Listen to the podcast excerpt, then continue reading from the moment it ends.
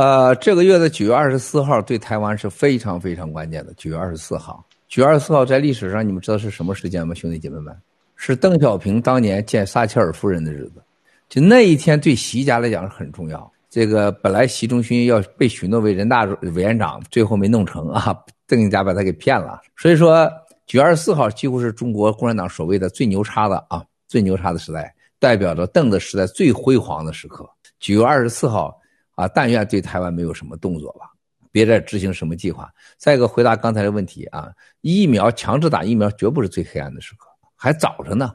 我觉得真正的人类的所有的挑战都在明年的年底。明年十月份，美国中期大选完前后，这个疫苗的爆发，疫苗打完以后的爆发，和是否有新型病毒的爆发，加上世界各国的金融危机的到来，今年年底美国这经济就就完了，就就够呛了，欧元一定会垮的，美元它不可能这样撑下去。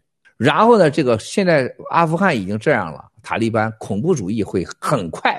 你到处看到，你突然间下一秒钟就不知道发生什么样的恐怖主义事件，你都很难想象。然后整个欧洲现在处于这样的这个完全是这个操蛋的情况，你更不敢想象。你现在未来，你看我本来是这是去这个深山老林去搞这个青蒿素基地去呢，搞医药基地去呢。我们最怕是啥出去啊？你带两组飞这个这个这个这个飞行员，你都害怕，你都不知道谁哪一会儿脑梗了，你开着开着飞机你咋办呢？你也不能靠边停啊，真害怕。除非你没脑子，再一个，我们去这些地方，你说都是那是路上山下山的，是不是？谁开车？你说你说是保镖，那一会儿就成炸弹了，你担不担心？担心的。那你想想，未来明年后年，你怎么知道出门？是不是？你走在大街上，你是被谁梗一下子去？你根本不知道，这个是太可怕了，这个社会啊。然后呢，这个疫苗之后和冠状病毒，它在现在是。青蒿素是解药啊，地塞米松已经，日本政府第一个站出来呼吁的，说地塞米松是得了病最管用的，看到了，兄弟姐妹们？加拿大政府、法国政府、英国政府、德国政府、西班牙政府、比利时政府，全包括新加坡，都是认真认为我们说的地塞米松啊是绝对管用的。只有七哥说了，没人说吧？咱们爆料革命说了吧？但是就怕共产党真的是，我问咱们的欧洲科学家。所有的病毒再放出来，会不会有第二种病毒？那是会有的，它有的。它在第二种病毒咋办？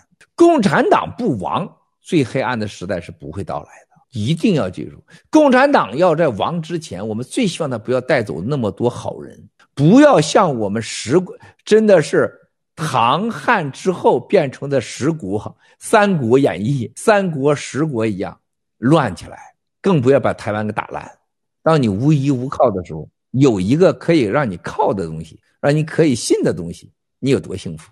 用共产党内部的很多咱们战友说的话，七哥，我不听你爆料革命，我出去，我觉得一天我就会被他们毁了，完全是疯狂的胡说八道、造假啊，完全无底线的胡说八道，无常识的胡说八道，跟陆大脑片、食药盐还有九指妖是一模一样的个德行。但是人类就是这样子啊，就像中国历史上人吃人的时代，看你看看南唐时期啊，杨家军、徐家军打仗不带粮草，就是到哪儿杀老百姓，杀完以后把人做成咸菜，带成干粮，继续往下走。最后就是这些兵军队创造了今天的福建米家军啊，是不是米呀、啊、粤呀、吴啊、楚啊都他们起来的，这不是跟你们开玩笑啊，这都是历史，不是我胡说八道的。今天的全人类到了这个时代，你疯不疯狂？强制你打疫苗，而且关键是让你打疫苗，还还不他不负责任，不但他不负责任，还不告诉你疫苗里有啥，不管不但不告诉你有啥，不负责任，你还必须得打，老少都得打，没有人去坚定的去找疫苗到底哪了？这个为啥打疫苗？病毒啊，病毒哪来的？你咋不找啊？你咋不强迫找啊？荒唐到什么程度？黑暗到什么程度？你们能活着？能继续活着，还活好，兄弟姐妹们，这个世界上最可悲、最无知的就是你不懂得珍惜，不懂得感恩。七哥，那我刚刚有看到一位战友说，CCP 对台湾有没有三号、四号的计划？当然有了，多个计划。哎呀，我说实在话，你别看他九月三号停了二号计划，但是台湾说能停止战争的可能性，我觉得几乎没有，我觉觉得没有。这些计划的太周密了。啊，他几乎不会停的，而且我也不认为这个黑天鹅 这个事件能把它停止它。黑天鹅对习和对共产党的心灵上造成的震撼和影响是巨大的。对，但对爆料革命办点好事没有，一点不好，因为他更加小心了。他不疯狂，他就死不了。他更加小心了。这四登滑落，他也更加小心了。他对打台湾，他也更加不，他不，他不那么粗鲁了。啊，对我们爆料革命灭共不是什么好事，而且我也不认为九月三号这事停下来，对台湾他就不打台湾了。我不认为，他该打就打，他只是延缓了时间。好，还有啥问题？谢谢。啊，七哥，我看有战友提问说，那如果 CCP 打了台湾，然后也顺利开了二十大，那接下来 CCP 要做什么呢？谢谢。没有，没有后来了，我们会把 CCP 给灭掉的。二零二五年一定要把它灭掉的，一定的。没有人挡得住啊！我相信中南根很清楚的，他们非常清楚，他们在狂妄的时候，他们隐隐约约的知道，二零二五年几乎是大限。这不是我说的，据说亲自处理黑天鹅事件的某位人说，郭文贵这个家伙说的二零二五越来越在中国这个大地上，现在成了民谣。大家真把二零二五这个黑天鹅对这个郭文贵的二零二五是一个很好的礼物，还会很多的，肯定没有了。还有什么要问的？就那么点掌声啊！老班长，这个陆德陆大脑号做的有点疲劳啊，掌声不继续。没有，我很震撼，不是疲劳，我是很，我真的听得很军气很多。嗯，这个还有一个就是大家要记住，这爆料革命现在越来越触及到这个黑暗的沼泽地的核心利益。越来越对共产党就是说威胁，就威胁越来越大。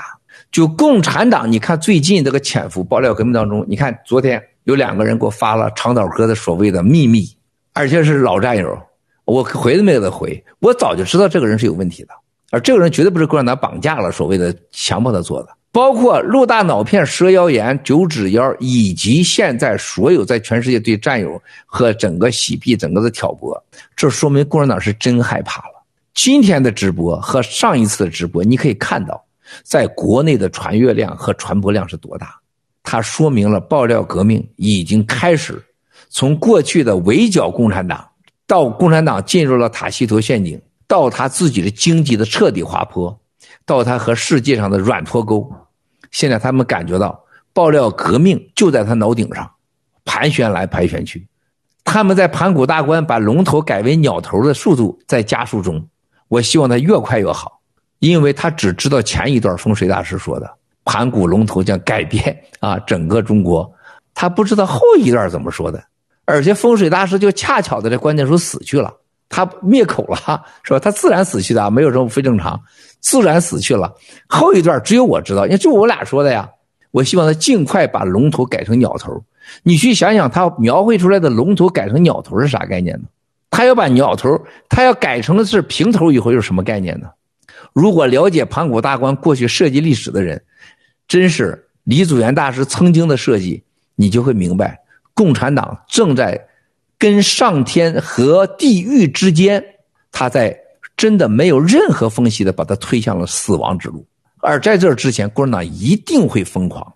这是我为什么告诉战友们，擦亮眼睛，千万不要被共产党的疯狂。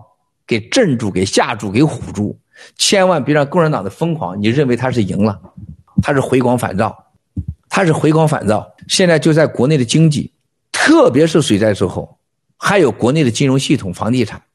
我刚才讲的，今天讲到马明哲的平安，只讲到这为止，还讲的艺术，你看讲多一点啊。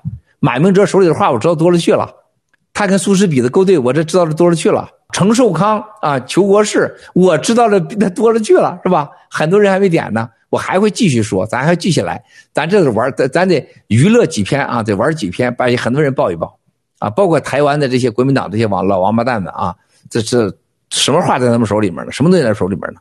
我们都要开始报。我们是明天啊。明天我们上午，我这是还直播，咱们直播，明天接着聊。明天上午还老时间，但是星期四不能直播了。星期四这个我要有会要开，然后呢，这个我们明天上午继续直播，继续聊。谁愿意参加，谁还继续参加。明天上午开始。那么兄弟姐妹们，我们今天讲到这里的时候，大家要看到，你看上去平常跟你没有关系的事情，事实上这些人的所谓的享受、艺术、豪华。所谓的成就，都是建立在剥削你们的之上的结果。所有的这些人的财富，都是把你变为房奴、车奴、保险奴，虚假的希望偷走了你的未来和财富的结果。这是中国没有社保，中国没有任何养老保险，中国没有未来的根本原因，就是这些玩艺术的王八蛋，还有所谓的玩那性的啊，玩火欲的这些王八蛋，把偷走了你的孩子，偷走了你家的财富和未来。爆料革命就是让你知道这些东西都是你的，是他们偷走了你的未来，偷走了你的一切，来自于你。所以我们要消灭共产党，所以我们要灭掉共产党啊！让共产党知道我们老百姓草根要给他算账，我们要拿回属于我们的东西。这叫新中国联邦。中国历史上到现在所有的艺术只为极少数人服务的，因为他整个中国没有一人一票的选举制度。他不服务于任何绝大多数，这是为什么美美国的 Jackson Pollock 他厉害，因为美国的现代艺术是所有人都可以享受的。后来被这些华尔街给玩烂了是另外一回事儿。我们要把艺术、把未来还给中国草根、中国人民，包括把洗钱、保险洗钱等等等这些这些丑剧，包括银行的所谓假抵押，通通的给他搞灭。包括这些明星玩艺术，哪个明星不玩艺术？你们上网查一查，哪个明星不玩画？玩艺术的，所有的都是洗钱，都是骗贷、骗钱。我们把这些真正的以假治国、以骗治国，还有这种以艺术抵押财富的骗取财富的手段，全给它揭开。而通过这些手段、这些证据，让中国人唤醒、开智开眼，